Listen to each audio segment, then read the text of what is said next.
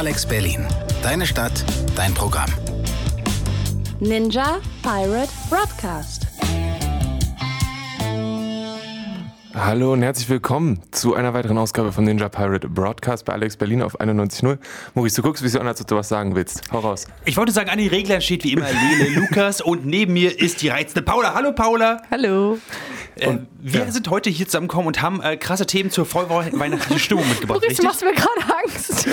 er war die ganze Zeit runtergefahren, um jetzt richtig loszulegen. Es ist so okay, es ist die letzte Live-Sendung. Ja, wir haben mega coole Themen, da, da hast du auf jeden Fall recht. Danke. Zum ja. Beispiel äh, habt ihr äh, Spider-Man gesehen? Mit irgendwas mit Spider-Verse?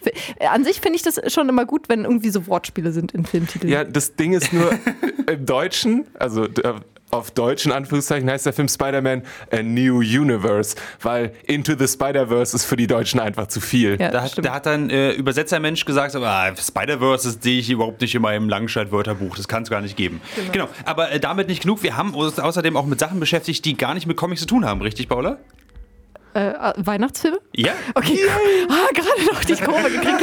Wobei man ja sagen muss, zum Beispiel gerade ist ja auch ähm, der Grinch neu als neuer Animationsfilm in die Kinos gekommen. Den will ich noch nicht gucken, weil ich den Jim Carrey-Film so geil finde. Mhm. Aber ansonsten bin ich ja sehr große Weihnachtsfilm-Guckerin mhm. und gucke auch immer die gleichen Filme äh, immer wieder äh, ständig. Und mittlerweile bin ich aber so weit, dass ich eben äh, behaupten kann, dass ich so die wichtigsten Weihnachtsfilm-Klischees identifizieren kann, um einen richtig guten Weihnachtsfilm zu machen.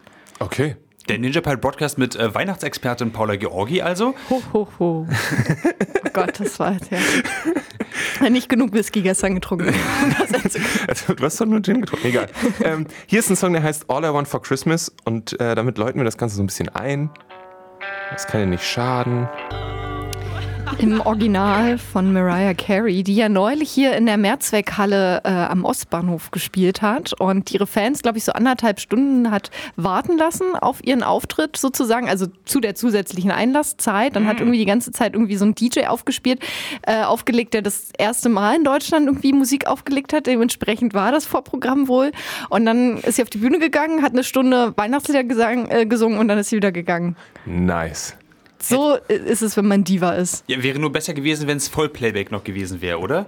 Nee, also sie kann ja schon singen, obwohl sie hat das ja vor anderthalb aber Jahren. Das wäre trotzdem nicht schlecht gewesen. Ja, ja. vielleicht das auch noch, aber gut, ja. Ich glaube, so vor, vor zwei Jahren oder so hat sie das ja auch mal, ist ja immer so ein großes Ereignis in New York, wenn vom Rockefeller Center der Weihnachtsbaum angeknipst wird. Mhm.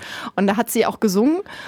Und also sie hat versucht zu singen, aber es ist komplett schief gegangen, dass die Leute sie halt wirklich hart ausgebuht haben und sie sich auch wirklich hinterher entschuldigt hat, dass sie Scheiße abgeliefert hat. Yay, Krass. Christmas, Merry Christmas. Ja, genau. Ja, aber äh, kommen wir jetzt zu anderen Dingen, zu einem, der immer abliefert, weil er hat Superkräfte. Wir reden jetzt über Spiderschwein. Peter Parker Spider ist tatsächlich Teil äh, des neuen Spider-Man-Films, der in genau. den Kinos jetzt ist.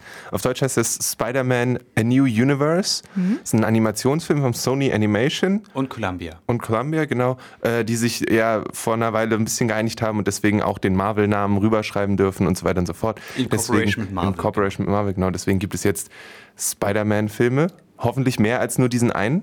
Äh, es gibt jedenfalls jetzt krasse Animationsfilme, wo auch das Marvel-Logo drauf ist. Und äh, alle haben sich so ein bisschen gefragt, ja, kann denn das was Gutes werden oder nicht? Gerade Animationsfilme, das war immer so eigentlich bei dem Powerhouse DC Comics so die Sparte. Paula, du hast die erste Frage, dabei habe ich noch gar nicht mit Plot angefangen. Ich weiß, aber ich will einfach kurz, um, um, halt ein Bild im Auge zu haben, weil ich tatsächlich, ich dachte, wir reden über einen, über einen Realfilm, da, darum bin ich jetzt ein bisschen raus. Ähm, Animationsfilm, ist das so äh, gezeichnet noch mit Feder und äh, Kiel oder so komplett Computer CGI äh, ähm, ist, es ist komplett, kom komplett computeranimiert. Okay. Aber es ist schwierig, wenn wir jetzt sagen würden, es hat einen bestimmten Stil, weil das ist einer der großen, der großen Verkaufsargumente, warum man eigentlich Spider-Man in New Universe, Into the Spider-Verse, wie auch immer, wirklich gucken sollte oder warum mhm. das wirklich so spannend ist. Sie benutzen verschiedene Stile, die alle zusammenkommen, um einen Film zu machen. Und das ist ganz, ganz spannend. Okay. Aber vielleicht sollten wir am Anfang ja, anfangen. Ja, Lele, okay. worum geht's denn bei Spider-Man? Bei Spider-Man geht es um einen jungen Mann namens Miles Morales. Moment, Moment, nicht Peter Parker. Was ist denn da los? Wait a second. Peter Parker kommt auch drin vor. Ah. Mehrmals sogar. Deswegen heißt es A New Universe, beziehungsweise Into the Spider-Verse, ja. weil soll ich das sagen? Äh, das große Böse namens Kingpin will seine Familie wieder haben und will sich seine Familie aus anderen Dimensionen holen. Weil Ja. wenn man groß und böse ist, dann macht man das halt. Dimension Ja. einfach verplempert. Genau, Okay, er, okay. er hat halt verkackt und dann ist seine, also so, wie das so ist.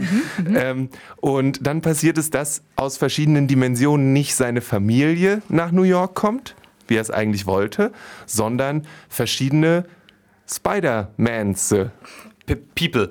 Spider-People, Ja, Obwohl, okay. nein. S ähm, Beings. Sp Spider-Wesen. Okay. Spider-Wesen. Also am Anfang, am Anfang ist es diese klassische Spider-Man-Geschichte, hey, ich wurde von der Spinne gebissen und Jetzt kann ich an Häuserwänden jetzt kann kleben. ich, genau. Und äh, mein Onkel Ben ist tot und äh, mit großer Kraft und so weiter und so fort. Dieses ganze Ding wird da äh, relativ schnell abgefertigt, genau. Okay, und ähm, jetzt ist halt, ich habe ich hab so viele Fragen tatsächlich. Also, Fangen um wir das mal noch an. Also, ja, was, also da sind jetzt dann diese ganzen Spider-Wesen da Ja. Ja. und ähm, was machen die jetzt? Die sind ja nicht mehr in der Dimension, in der sie eigentlich Sind sind. bestimmt unglücklich oder wütend. Das auch, verwirrt größtenteils auch. ähm, Aber auch aber so halb dem Tode nah, weil sie nicht in ihrer eigenen Dimension sind. Es Ja. gibt also ein Incentive, warum sie quasi zurückgehen müssten in ihre eigene Dimension.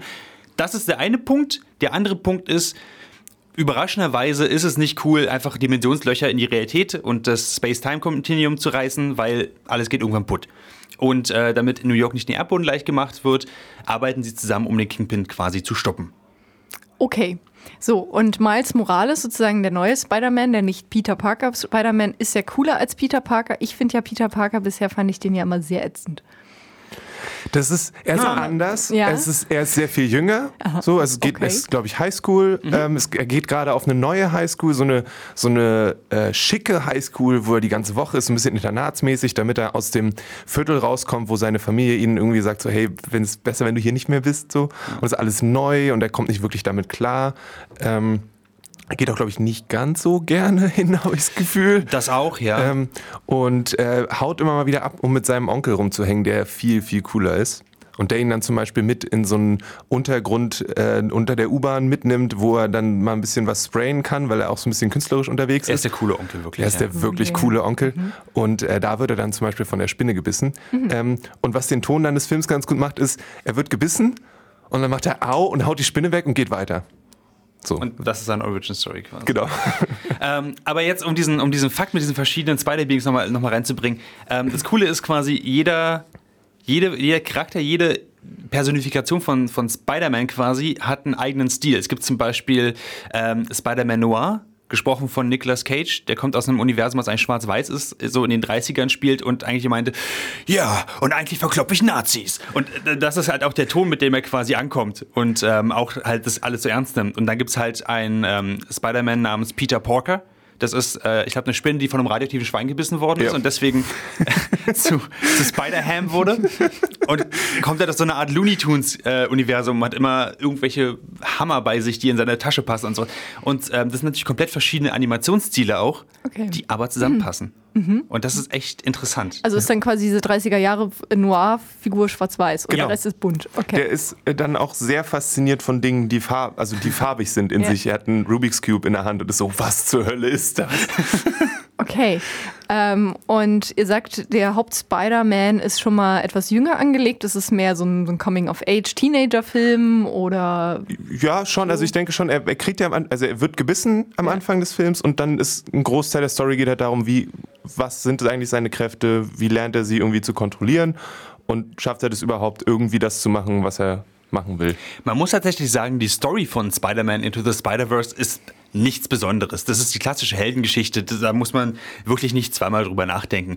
60 Prozent des Films werden eigentlich vermittelt von diesem unglaublichen Artstil. Der ist so clever, der bringt so viel Dynamik rein in eigentlich ja, in, in, in Animationsgenre, wo ich dachte, wir haben schon alles gesehen. Gerade diese Übersetzung von Comics in, äh, in Computeranimation kriegen die so gut hin, so, so clever einfach. Und die lassen sich immer neue Sachen einfallen. Es ist zum Beispiel so, dass als er, nachdem er gebissen wurde, denkt er über Sachen nach und weil er dann, weil er halt verändert ist durch diesen Biss, gibt es seine Gedanken nochmal extra als so Texttafeln, wie sie in einem Comic gibt, Ja. im Film. Die tauchen dann mit auf und so weiter und so fort. Also in Blocktexten. Genau, oder wenn er mal wo runterfällt, dann, hält, dann ist hinter ihm ganz groß in Schrift so, Wuh, noch okay. über, rüber geschrieben und so. Das ist total cool gemacht. Es ist wirklich kreativ. Ähm, dabei muss man aber sagen, das soll nicht heißen, dass, dass die Dialoge oder die Charakterentwicklungen, die sehr, sehr dominant sind, irgendwie schlecht sind oder nicht sehenswert sind. Das heißt einfach nur, der Artstil ist wirklich so gut. Mhm. Gibt es denn auch noch so eine ähm, ja, obligatorische Liebesstory? Nope. Das ist das Beste daran. Mm. Sie, also alles quasi geht in diese Richtung und dann sagen sie, nee, das passt einfach nicht und lassen's. Es ist, es ist wirklich fantastisch an dieser Stelle. Okay. Ähm, genau, an sich, ansonsten kann man Spider-Man Into the Spider-Verse, wie kann man das eigentlich empfehlen, Lele? Ich würde sagen, allen. Ich habe aber auch noch eine Frage an dich, mhm. Maurice. Und oh, zwar ja. habe ich gestern gequatscht. Die meinte, kann sie denn da mit ihrem neunjährigen Sohn reingehen? Ist das nicht zu kompliziert? Und ich habe mir gedacht, naja, wenn der Mensch schon die anderen Marvel-Filme gesehen hat, so Avengers und so weiter und so fort, dann kann es eigentlich nicht zu kompliziert sein. Was denkst du? Es ist nicht Inception. Also es ist, wie ich schon gesagt habe, die Story ist nicht wirklich krass. Es geht halt, es geht teilweise um Schuldgefühle, es geht um Scham, es geht ums Erwachsenwerden, es geht aber auch einfach nur um Akzeptanz und ein bisschen auch um Motivation und ums Dranbleiben so ein bisschen. Und ich finde, der ist genauso schmupi wie alle Spider-Man-Filme sind. Ähm, halt ein bisschen klischeebehaftet, aber irgendwie schön und man guckt gerne zu und es halt, es macht dieses, dieses warme Feeling im, im, im, Bauch und sie machen sich so ein bisschen aber auch über sich selbst lustig. Generell das, was sie richtig gut hinbekommen, ist der Wechsel zwischen, also in diesem Pacing zwischen, wir sind jetzt lustig, so wie, hey, Spider-Man Noir, der, der weiß nicht, was Farben sind, haha, lachen wir darüber und oh shit, einer der Spider-Mans ähm, hat in seinem Universum ähm, die Aunt May quasi schon begraben, weil sie gestorben ist und trifft sie jetzt in dem Universum wieder. Und es gibt nur eine ganz kurze Interaktion zwischen den beiden, wo, wo er sagt so, oh Gott, ich, ich glaube, ich bin nicht bereit dafür. Und das ist alles, was es dazu gibt. Und das sagt so viel einfach aus über die Art, wie erwachsen eigentlich diese Geschichte eigentlich ist. Ohne es einem ins Gesicht zu drücken, dass ich sagen kann, es ist für Neunjährige, es ist aber auch für deutlich Ältere, würde ich sagen. Okay, dann ist es ja heutzutage so, das Publikum will Serien, will weitere Teile. Wie sieht es damit aus? Ist es, wird es ein äh, Film, der für sich alleine steht oder sind da schon weitere Fortsetzungen geplant? Und vor allen Dingen würdet ihr sagen, gibt es die Story überhaupt her? Also dadurch, dass sie ja unglaublich viele Universen aufmachen und sagen, ja, gibt es alles parallel und so weiter und so fort, könnte es mehr geben. Der Film steht alleine, storytechnisch. Es gibt keinen Cliffhanger oder irgendwie sowas, hm. sondern es ist abgeschlossen. Ähm, aber eine, ähm, sowohl eine Fortsetzung als auch verschiedene Spin-offs sind gerade in der Entwicklung. Also Ha, es wird hoffentlich bald mehr geben davon. Hm. Äh, momentan ist aber noch nichts angekündigt. Was vielleicht auch daran liegt, dass der Film etwa 90 Millionen im Budget gekostet hat und bisher 60 Millionen eingenommen hat. Yikes. das wird vielleicht ein bisschen schwierig. Hm. Ja, vielleicht hätten sie ihn einfach auch Into the Spider-Verse auf Deutsch nennen sollen, weil dann wüssten die Leute direkt, was es ist. Ja, und nicht so wie ich, die dann das gegoogelt haben und gesagt haben, der Film läuft ja noch gar nicht. So, also, who knows?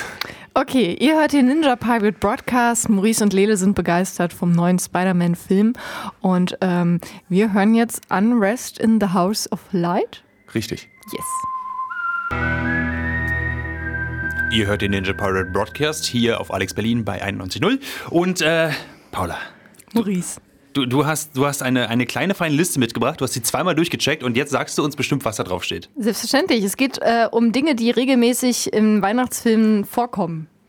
Also ah. es gibt ja verschiedene, vielleicht erstmal zur. Truthähne. nee, eher so von den Plotpoints. Also ich finde vielleicht zuerst mal zur Einführung, für mich gibt es so verschiedene Arten von Weihnachtsfilmen. Ne? Es gibt natürlich, ähm, die meisten Weihnachtsfilme sind ähm, lustig und emotional angelegt, also so ein bisschen auf die Tränendrüse und so. Und Stirb langsam. Sechs, ja, stirb langsam. Genau. Eins und zwei. Genau. Ich meine aber zum Beispiel Kevin allein zu Hause ist oh, natürlich ja. auf der einen Seite eine Komödie, äh, ist auf der einen Seite ein harter Actionfilm. Das ist eine andere Art von Tränendrüse. Genau. ähm, aber irgendwie hat er ja auch seine traurigen Momente, wenn er da ähm, feststellt, dass er verlassen wurde, vergessen wurde. Ah, ja. dass, die, so. dass die Spinne aus dem Terrarium raus genau. ist. Und dann, dann finde ich aber, gibt es halt auch so bei Weihnachtsfilmen, es gibt halt die wahnsinnig gut produzierten und aufwendigen, so wie der Grinch mit Jim Carrey, so die, wo ein Riesenbudget dahinter stand, wo auf jeden Fall auch eine, eine, also Leute wissen, die ihr Handwerk verstehen. Es gibt dann aber auch ja ganz viele amerikanische Weihnachtsfilme, die fürs Fernsehen produziert wurden, die einfach nur so übelst kitschig sind aber gerade das macht sie halt auch aus. So. Und okay. gerade das ist dann auch schön. Ich würde halt nie in, ins Kino gehen im Laufe des Jahres und mir, keine Ahnung, so eine Liebesschnulze mit Sienna Miller angucken. Ähm, ja, genau. so, aber so Weihnachtsfilme, wenn die schnulzig sind, gucke ich sie gerne an. Okay. Solange so. sie im Fernsehen laufen. Und ich habe so verschiedene Dinge zusammengetragen, die regelmäßig passieren in Weihnachtsfilmen. Zum Beispiel, die, die häufigste Sache oder eine sehr häufige Sache ist, dass es einen Scrooge gibt, also einen Typen, der Weihnachten hasst und boykottiert. Also, mhm. so, also angelegt an Charles Dickens und genau, Christmas genau, Carol. So. Dann genau, Charles Dickens, die, diese Geschichte wurde ja Christmas Carol ja auch in verschiedensten Arten und Weisen ja interpretiert. Die Muppets, ähm, dann gibt es ja den berühmten Bill Murray-Film beispielsweise. Mhm. Ähm, ja, so, so ein Typ, der irgendwie Weihnachten hasst und der davon überzeugt werden muss. So ein bisschen, der Grinch hat sich ja sogar eigentlich der Grinch, als, genau. als Protagonisten einfach rausgehauen. Ja aber eben auch diese Bill Stimmt. Genau. Ja. Auch immer so ein, so ein Kapitalismus-Ding auch, ne? So dieses, du musst arbeiten, ja. keine Zeit für schöne Sachen. Genau also Kapitalismus ja sowieso, über die Geschenke, da kann man ja die ganze Zeit reden. Ne? Ähm, ich finde auch, was auch öfters mal passiert, dass so eine Figur zum Weihnachtsmann wird, tatsächlich, so plötzlich. Also da gibt es oh, ja. die Filme ja mit Tim Allen. So, ich wollte gerade sagen. Wo er ja, was ich eigentlich eine super geile Idee finde, wenn der Weihnachtsmann vom Dach fällt und stirbt und der erste Mann, der ihn trifft, der muss der Weihnachtsmann werden. Das ist schon eine ah. super das, Idee. Das, war, das, das ist ein krass dunkler Film übrigens. Alle lachen immer über diesen Tim Allen-Film, aber irgendjemand hat ihn mal auf Reddit auseinandergenommen und hat darüber nachgedacht, okay, an sich war klar, dass, also, ähm, dass, dass der Weihnachtsmann in diesem Moment, an diesem Abend stirbt und Tim Allen quasi sein Nachfolger werden muss weil sie haben den Film so auseinandergenommen. Keine von den Elfen war irgendwie in irgendeiner Weise darüber geschockt, dass der Weihnachtsmann wirklich tot ist. äh, als Tim Allen durch den Schornstein gehen wollte, haben die Elfen gesagt, eigentlich machen wir das nicht, wir sind viel schneller, wenn wir das und das machen. Das heißt, der Weihnachtsmann hat absichtlich sich umgebracht. Das war oder, die Elfen haben eine Verschwörung gestartet, weil sie ihn nicht mehr haben wollten. Oder das. Ja, also ziemlich sowas. dark. Ja, und dann später wird ja, davon gibt es ja dann drei Teile und vor allem der dritte Teil ist ja eigentlich unmöglich. Der ist dann halt so super trashig, finde ich so. Da gibt es ja dann so einen animierten Weihnachtsmann Weihnachtsmann und so, aber das ist irgendwie auch ein bisschen düster, weil dann halt so ein Roboter-Weihnachtsmann anfängt, äh, da die, wow. den Nordpol zu regieren und so. Genau. Ja, wie für Schrammer. Zum Beispiel, ja genau, das stimmt. Da hat man ja auch so. Allerdings kann auch so eine Figur plötzlich zum Weihnachtsmann werden. Ich habe neulich Gebrüder Weihnachtsmann äh, geguckt mit Vince Vaughn. Dachte ich auch, das wird so ein richtiger scheiß Trash-Film. Mhm. Der war aber eigentlich sehr gut, habe ich festgestellt. Das finde ich, hat man häufig bei Weihnachtsfilmen, dass Vince Vaughn wird zum Weihnachtsmann, oder? Ja, und oh. zwar ist nämlich Vince Vaughn Fred Claus, also der, der große Bruder von Santa Claus, also dem Weihnachtsmann und äh, bla bla bla. Und da muss natürlich Fred Claus äh, Weihnachten retten und so und wird im Prinzip dann selber zum Weihnachtsmann. Weihnachtsmann. Okay. Da haben wir so viele Sachen wieder darunter. Und ich war sehr überrascht von diesem Film. Er hat teilweise sehr schlimme, slapstickartige, unlustige Szenen drin. Hm. Aber die Dialoge, denke ich so, als ob ich in so einem Indie-Film bin, in so einem deutschen, so, der so einfach mega geile Dialoge hat. Ähm, Paul Simonetti spielt, spielt den Weihnachtsmann und halt Vince Vaughn dazu und die liefern sich einfach so Wortduelle, wo ich denke so, okay, wie geil, was war das denn jetzt hier eben? Ja. Nice. Ja, ah. gut. Machen wir weiter in den Klischees. Äh, genau, hier, das habe ich ja eben schon angedeutet. Weihnachten muss gerettet werden. Und zwar ist es so, ja. man weiß ja Weihnachten einmal im Jahr, alles wird darauf hingearbeitet, aber in Weihnachtsfilmen muss dann Weihnachten innerhalb von einer Nacht gerettet werden. Das Immer. ist halt nur ein Ständig. Nacht. Ja, ja, es gibt, also ist ja nicht so, als ob wir nicht schon seit Ende, Mitte November über Weihnachten nachdenken würden. Tatsächlich ist nur dieser eine Tag relevant und der Weihnachtsmann hat ja auch nur gefühlt eine halbe Stunde, um die Geschenke überall hinzubringen. Ja. Aber muss Weihnachten gerettet werden, weil quasi, weil übernatürlich Weihnachten was ausfällt oder muss Weihnachten gerettet werden, weil die Familie sonst kein Weihnachten hat? Also reden wir über sowas wie bei Versprochen ist versprochen, ja. wo der Vater ein Arsch ist und deswegen Weihnachten zerstört oder reden wir über sowas wie Nightmare Before Christmas? Na, irgendwie na, irgendwie beides. Mhm. Also, ne, einmal dieses Globale, dass alle Kinder sollen ein Geschenk haben, alle sollen ein schönes Weihnachtsfest haben, aber dann, das ist ja oft dann auch verbunden, dass dann diese Weihnachtsmann-Figur dann oft ein, wird diesem äh, Weihnachtsmann nämlich ein trauriges Kind an die Seite gestellt. Das sind wir beim fünften Klischee. So. Es gibt ein trauriges Kind? Ja, äh, genau. Das halt irgendwie enttäuscht ist oder das, das jetzt weise ist oder das noch nie was Richtiges zu Weihnachten geschenkt bekommen hat oder die Familie streitet sich immer an Weihnachten. Aber dann kommt der Moment und vor allen Dingen wegen diesem Kind wird dann auch Weihnachten gerettet, um es auch wieder mit glücklich zu machen. Das ist oft auch so eine Kombi so aus persönlicher Ebene, aber auch global müssen wir das lösen für alle Kinder. aber, auch, aber, auch, global. genau. Und ähm, so, was haben wir noch? Ach ja, ich finde dann natürlich Comedy und da ist immer sehr wichtig die Weihnachtsschlittenfahrt. Also mit dem Schlitten irgendwo runterfahren und es ist genau, sehr runterfahren, es ist mega actionreich, es ist so, ähm, der, der Schlitten sieht dann zwar oldschool aus, ist dann aber so aufgemotzt, Hightech-mäßig, das ist halt das, der übelste Rennschlitten oder so. Ist wir, der wir, wir gucken verschiedene Weihnachtsfilme, habe ich das Gefühl, auf jeden Fall. Und du hast viel mehr gesehen als ich. ja, also das wären jetzt so erstmal die ersten fünf.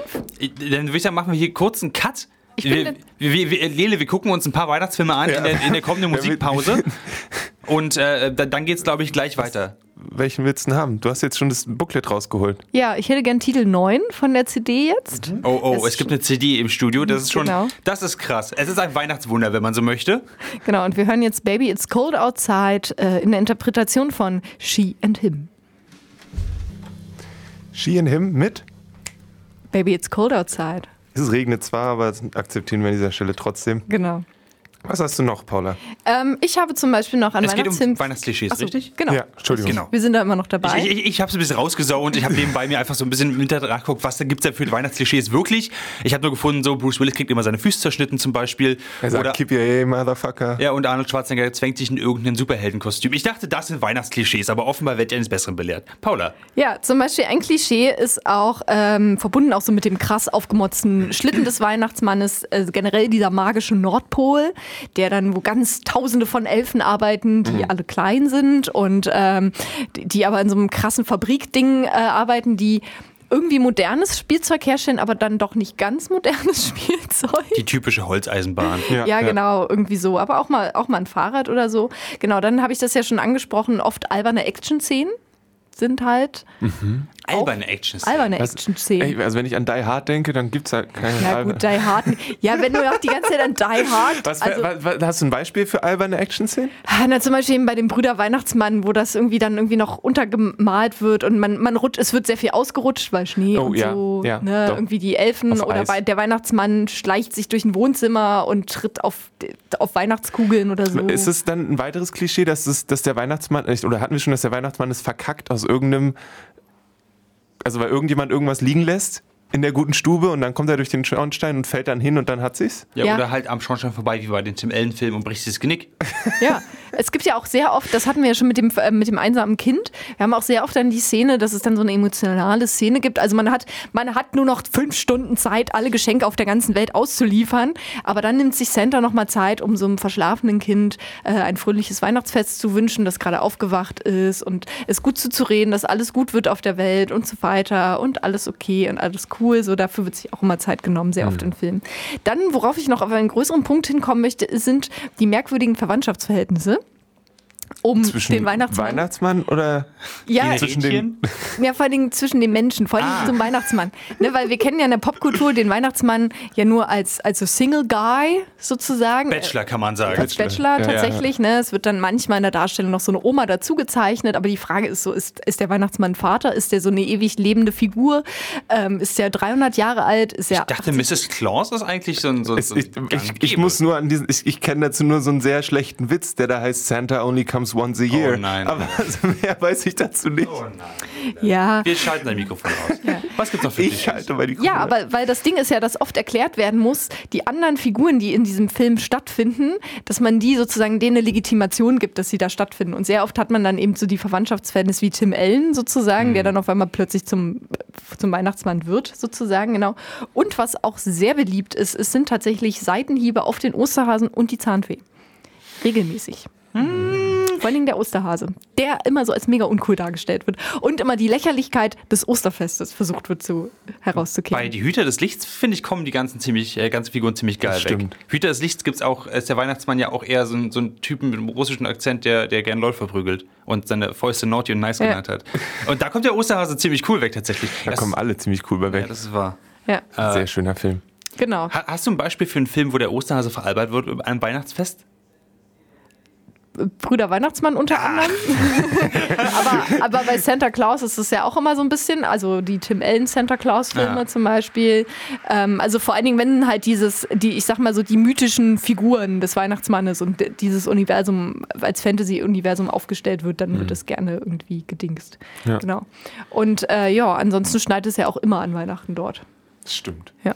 Das wäre schön, wenn es hier auch immer so wäre. Ich habe noch, bist du durch mit der Liste? Ich bin prinzipiell erstmal durch. Das ich hätte noch, so weil du hast Punkte. vorhin auch gesagt, dass Weihnachten gerettet werden muss.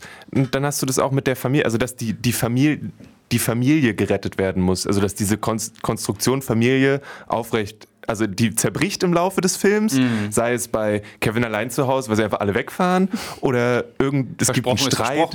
So, und am Ende kommen sie aber wieder zusammen und alles ist super toll und alle lieben sich wieder und so weiter und so fort. Ja, das stimmt. Das, das ist, auch ist natürlich auch mal sehr wichtig. Zum Beispiel Kommt, auch bei Leuchtende Weihnachten, auch ein großartiger Film. Kommt auch immer auf den Film. Bei Versprochen ist Versprochen, geht ein, einer der, der Väter am Ende in den Knast, weil er das, das, Spielzeug haben wollte unbedingt für seinen Sohn. Das ist eigentlich ziemlich traurig. Aber Arnie gewinnt, von daher, yay, weiße Mittelschicht. Das ist, das ist tatsächlich sehr bizarr. Je, je, je älter ich werde, desto schlimmer finde ich diese ganzen alten Weihnachtsfilme tatsächlich. Ich, ich, ich wünschte mir, Arnold Schwarzenegger würde nochmal einen Weihnachtsfilm machen, jetzt. Ah ja. Das ist bestimmt ziemlich gut. Ja, macht er überhaupt noch Filme? Ja, ja. Ja, okay. natürlich. Die sind so mittelmäßig oft. Ich, ich will eigentlich nur sehen, wie er als Mr. Freeze nochmal auftaucht. So ein alterner Mr. Freeze. So ein alterner Mr. Freeze. Ja, ich, ich fände das richtig cool. Ähm. Generell ist es ja auch sehr wichtig, so ein wichtiges Narrativ in diesen Weihnachtsfilmen. Das ist auf der einen Seite hat man, es sind ja auch vor allen Dingen viele amerikanische Weihnachtsfilme, Kapitalismus mhm. ole ole. Ne? Und dann immer dieser Widerspruch zwischen ähm, diesem Schenken, Kapitalismus und dann aber eigentlich geht es doch nur darum, dass wir jetzt alle hier zusammen sind und gemeinsam Zeit miteinander verbringen. Am Ende kommt trotzdem Geschenke hinzu. Ja, genau. Das, das ist das Geilste am, am Ende von äh, Kevin allein in New York wo sie sich unter diesem Weihnachtsbaum treffen und so und hey, einfach ist schön, dass wir als Familie wieder zusammen sind und so. Oh, und der Typ, dem das der Spielzeugladen gehört, hat uns allen Geschenk besorgt. Yay!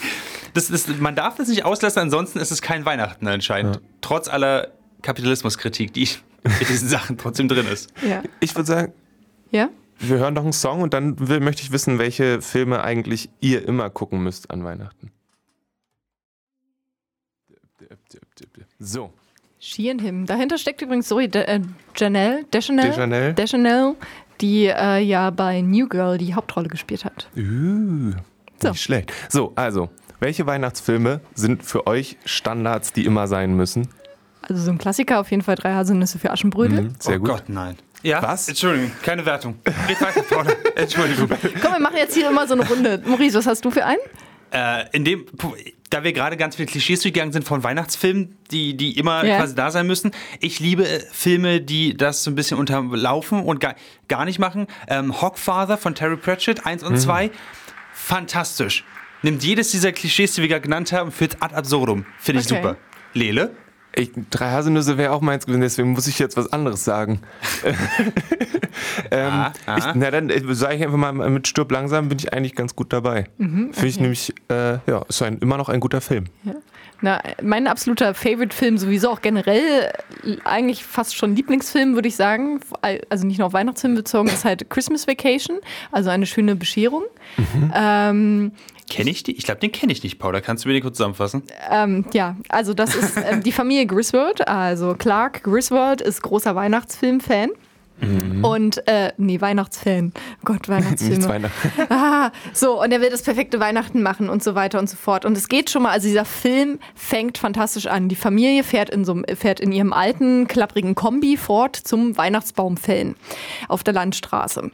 So, und der Mann, äh, der Vater ist vollkommen begeistert, Mutter so, ja, okay, Clark, entspann dich mal. So die zwei pubertierenden Kinder, übrigens eine gespielt äh, von Juliette Lewis und der andere von Johnny Galecki, der heutzutage Hauptrolle bei Big Bang Theory hat, ähm, sind super genervt, dass sie jetzt in den kalten Wald müssen. Und dann fängt es schon mal damit an, dass es dann zu so einer Art stuntmäßigen Verfolgungsszene auf der Straße kommt, dass das Familienauto auf einmal äh, unter einem ähm, ja, Laster landet, der einem Sattelschlepper, der so Baumstämme geladen hat. Ähm, okay, das heißt, die Familie stirbt? Nee. Dann geht's weiter. Dann kaufen sie einen Baum. Der Baum ist natürlich viel zu groß und es geht viel zu viel schief. Ne? Dann ähm, man kann diesen Film nicht. Also es, es geht alles irgendwie schief. Dann kommt die Verwandtschaft, dann kommen alle Omas und alles ist schrecklich und äh, man, die Handlung ist gar nicht so wichtig. Dann gibt es eine großartige Szene, weil er hofft die ganze Zeit, Clark Griswold, ähm, auf die Weihnachtsgratifikation. Wusste ich jahrelang nicht, was eine Gratifikation ist, weil sie heute den Weihnachtscheck, das Weihnachtsgeld, ah. genau, weil er davon nämlich einen Pool bauen will für die ganze Familie. Hat schon die Anzahl Zahlung geleistet so. Und Na, dann macht es Boom und dann kommt dieser Check am Weihnachtsabend, wird so nachgeliefert vom Boten und dann ist es nur eine Mitgliedschaft für ein, eine Einjahresmitgliedschaft im Kochkurs Kochen ohne Fett. Wo der nervige Cousin sagt, aber, äh, aber Clarky, davon kann man ein ganzes Jahr lang zehren. Und dann rastet Clark Griswold total aus, der vorher versucht hat, alles richtig zu machen, alles schön, alles flauschig und schimpft dort rum vor allem und sagt, er wünscht sich nur eins, wenn jemand seinen Chef hierher bringen würde und ihm sagen würde, wie scheiße das Weihnachten ist.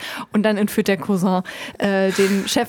Spoiler, Spoiler, aber dieser Film ist großartig. Es ist so viel Slapstick drin. Es ist, ähm, ich, mir fällt, Chevy Chase ist der Hauptdarsteller. Jetzt ist oh, mir der Mann. Name wieder eingefallen gefallen. Ja, ja, ja, ja. So, es ist einfach, es ist großartig, dieser Film. Er ist natürlich auf seine Art auch trashig, nicht so mega viel Budget, aber es, er ist so absurd. Er hat einen klasse Soundtrack. Es ist, und ich, ich lache, ich lache vor dem Witz, weil ich jetzt weiß, dass gleich der Witz kommt. Ich lache über den Witz und ich lache nach dem Witz immer noch.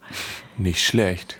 Es ist ein fantastischer Film. Ich weiß nicht, wie man den nicht mögen kann. Ja, also es ist auf jeden Fall so ein eigentlich Must-Have. Okay. Ähm, ich habe vielleicht noch, noch eine Alternative für den Fall, dass man nicht so richtig Lust auf klassische, hey, wir sind am Nordpol und wir müssen Weihnachten retten, ähm, hat, aber trotzdem auch nicht so viel Zeit hat, um sich irgendwas anderes Cooles anzugucken, sondern einfach nur 20 Minuten. Es gibt in Staffel, ja, lass mich nicht lügen, ich glaube drei oder vier von den Dinos ähm, eine Folge, die nennt sich das Eisschrankfest. Ja. Die Dinos äh, feiern natürlich, also in der Jim Henson-Serie natürlich, wo sie all diese lustigen großen Gummikostüme tragen, die feiern nicht Weihnachten, die feiern das Eisschrankfest und feiern damit die Erfindung des Kühlschranks, weil mit dieser Erfindung müssten sie nicht mehr umherziehen, sie konnten halt sich niederlassen, konnten Häuser bauen, Städte bauen. Hm. Ähm, und deswegen gedenken sie eben dem Eisschrank. Leider, gerade zu Weihnachten, verliert Earl Sinclair, der Vater, seine Festtagszulage. Das mhm. Gratifikation ist es da nicht, sondern die Festtagszulage. Ähm, und ähm, deswegen wird der, der Eisschrank einfach abgeholt von denen. Und das passiert halt mit so einer richtig schön geilen Kapitalismuskritik in dieser Folge. Wie zum Beispiel, der Eisschrank wurde abgeholt, dann so, ah, das können sie doch nicht machen, es ist, es ist doch Eisschranknacht und wir haben doch Kinder und so. Naja, wären sie bloß ein paar Stunden äh, in, in, äh, zurück mit ihren Zahlungen, würden wir nicht sagen, aber ein halber Tag, das geht nicht. Und natürlich nehmen wir den Eisschrank mit. Wir nehmen immer das mit, was den Leuten am meisten wehtut. So macht das das schon immer. Und alles daran ist super. Von, von der Eisschrankgeschichte, die sie am Ende machen, sozusagen, bis hin zum Rückgaberecht, was die Familie Sinclair erfindet, tatsächlich, was komplett ein nicht dagewesenes Konzept ist in dieser, dieser damaligen Zeit, bis zu den fantastischen Jingles, die mir immer noch im Kopf sind, ähm, weil sie singen quasi die ganze Zeit. Wir wünschen eine frohe Eisnacht, wir wünschen eine frohe Eisnacht, wir wünschen eine frohe Eisnacht, schenken Sie doch Farbe. Dieser Jingle ist seit Wochen bei mir im Kopf. Es, ich weiß nicht, was wichtiges Wissen aus meinem Kopf verdrängt worden ist, damit das Platz da oben hat. Aber wenn ich diese Folge sehe, fühle ich mich so weihnachtlich wie nur irgend möglich. Ja, das kann ich gut nice. nachvollziehen. Aber ähm, ich hatte eben noch einen Gedanken, noch einen guten Film. Ah, verdammt. Darf ich noch? Ja, äh, darf ja. Lele erstmal. Ja. Ich habe, äh, auch wo wir gerade bei Serien sind, ich habe ein, ich ich habe sie lange nicht mehr gesehen, aber ich habe positive Erinnerungen. Es gibt bei äh, Bones eine Weihnachtsfolge, wo sie aufgrund einer Seuche nicht rauskommen und unter Quarantäne sind und sich alle gegenseitig Weihnachtsgeschenke basteln aus den Dingen, die es irgendwie in dem Smithsonian irgendwie gibt. Und es gibt einen Roboter und so weiter und so fort. Das ist sehr cool, vor allem, weil von der einen kommt dann der Vater, der aussieht wie Sisi Top und ist einfach irgendwie sehr, sehr cool gemacht. Ja, also Weihnachtsfilme, finde ich, kann man gucken. Es gibt lustige, es gibt ja auch traurige, die werden zwar gar nicht so viel im Fernsehen gezeigt. Ähm, es gibt da, ähm, ach ja, mir fällt einfach jetzt der Name von dem Film nicht ein, darum ist es so jetzt eigentlich fast schon irrelevant. Sehr gut, sehr gut. Genau, aber man, man, ich finde, man kann sich da so ein bisschen einkuscheln, man kann sich ein bisschen bespaßen lassen irgendwie. Ja. Das mag ich halt schon so an den Filmen. Und äh, es gibt guten Soundtrack meistens dazu. Es werden Weihnachtslieder gespielt, gesungen. Ähm, ja. Ich würde sagen, wir hören jetzt einen trashigen Weihnachtssong. Yes. Dann wünschen wir euch alles Gute und dann schauen wir mal, wie es hier weitergeht. Ein Film, ein Weihnachtsfilm, der auch sehr wichtig ist. Paula ähm, kann sich loslassen. Ja, ja tatsächlich. Ist äh, die Weihnachtsgeschichte und zwar von den Muppets. Also da haben die Muppets, es gibt einen Muppets-Film über die Weihnachtsgeschichte, sozusagen, ja. die Charles Dickens Weihnachtsgeschichte. Und das ist, finde ich, schon einer der besten Muppets-Filme tatsächlich. Und der ist schon, also da, da ist, da merkt man das hohe kreative Schaffen tatsächlich. Coole Songs, äh, wahnsinnig coole Figuren, aber auch dann trotzdem, ja, auch mit einer gewissen Ernsthaftigkeit dann auch umgesetzt. Also das ist zum Beispiel auch so ein Film, den man sich gut anschauen kann jetzt noch. Wenn man keinen Bock mehr auf die Familie hat und alles nervt, dann einfach ihr habt noch Wichtiges zu tun, ihr müsst ja jetzt einen Film gucken. Tür abschließen, vorher genug Essen da haben und einen ja. Weihnachtsfilm nach dem anderen gucken, kann auch für gute Stimmung sorgen. Oder Weihnachtsfolgen. Oder Auf Weihnachtsfolgen. Sehr Oder gut. Ihr hört einfach äh, all unsere Podcasts am Stück. Die könnt ihr zum Beispiel. Das sorgt auch für gute Stimmung. da gibt es auch eine Menge Weihnachtsfolgen drin, auf jeden Fall. Genau. Ja. Da könnt ihr einfach gehen auf die Homepage www.dragonseateverything.com und äh, könnt euch da einfach mal durchklicken, alles abonnieren, lesen, was man da halt so machen kann. Konsumieren, leckt den Bildschirm ab. Also sämtliche Sinne werden bedient auf dragonseateverything.com auf jeden Fall. Genau. Ähm, wir werden auch jetzt dieses Wochenende gibt es die, die restlichen Om Nom Nom Nom Nom Awards. Oh, nice. I'm looking at you people. I still get things from you. Ah ja, ja, ja genau. Die ja. Om Nom Nom ja. Awards, das sind die berühmten, berühmten Preise für, für gute für, Sachen. Für unsere Lieblingsdinge. Dieses, ja, da hat Paula auch einen guten okay. Jingle gemacht, den finde ich jetzt aber nicht. Nein, das sind die Sachen, die wir dieses Jahr am liebsten, fand, am liebsten hatten, sei es äh, Filme oder Bücher oder Comics oder so. Das ist so. So, und hier geht es jetzt weiter mit einer Live-Sendung von Karma Wishes. Das heißt, es gibt jetzt auf jeden Fall noch sehr, sehr gute Musik die nächste Stunde. Und wir verabschieden uns hier heute. Wir am Mikrofon sind und waren unter anderem der Mann im rot-schwarz karierten Hemd, Maurice Mathieu. Das bin ich, das bin ich. Paula Georgi und äh, ja, ich bin Lene Lukas. Ich weiß nicht, Moment, ob jetzt sowas gekommen wäre. Das, das, ging nicht so richtig auf. Okay. Ich habe mir halt richtig Mühe gegeben. Das ist doch sehr Aber cool von ja. dir. Absolut gar keine Mühe gegeben. Hier haben wir uns alle beim Ninja Pirate Broadcast bei Alex Berlin auf 91.0. Bleibt dran, hier geht's gleich spannend weiter. Lele, mit welchem Song spielst du uns raus? Ich spiele uns raus mit Jauchzit frohlocket, dem ersten Teil des Weihnachtsoratoriums. Oh Mann. Mehr findet ihr auf dragonseateverything.com oder auf facebook.com slash dragonseateverything.